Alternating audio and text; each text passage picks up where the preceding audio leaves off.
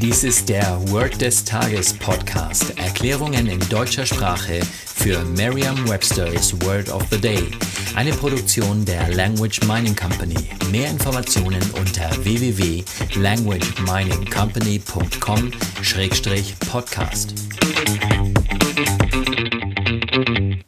Das heutige Wort des Tages ist can do, geschrieben als zwei Wörter mit Bindestrich.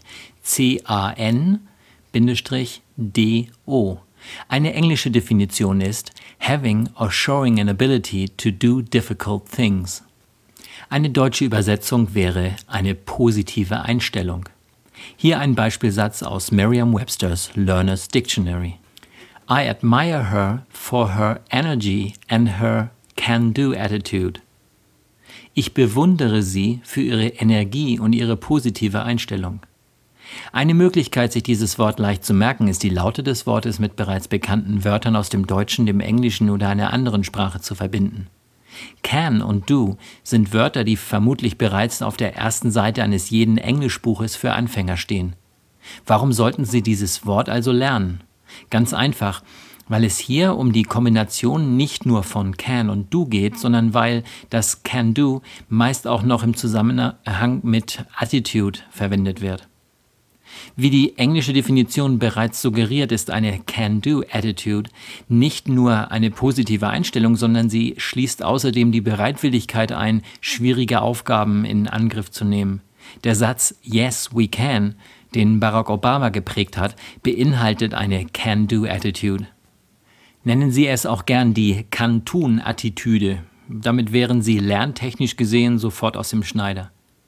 Gehen wir davon aus, dass Ihnen das deutsche Fremdwort Attitüde nicht bekannt ist, dann merken Sie sich doch einfach nur das Ad von Attitude. Und das Zeichen Ad wird doch auch ebenso ausgesprochen. Can do Ad. Ich habe eine positive Einstellung, um das Ad-Zeichen zu schreiben.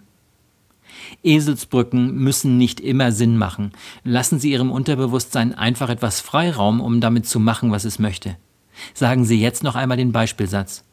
I admire her for her energy and can-do attitude. Vertrauen Sie dabei auf Ihre Vorstellungskraft. Je intensiver Sie sich die Situation vorstellen, desto länger bleibt die Bedeutung des Wortes und des ganzen Satzes in Ihrem Gedächtnis. Das war Word des Tages mit Carsten Peters von der Language Mining Company. Mehr Informationen unter schrägstrich podcast.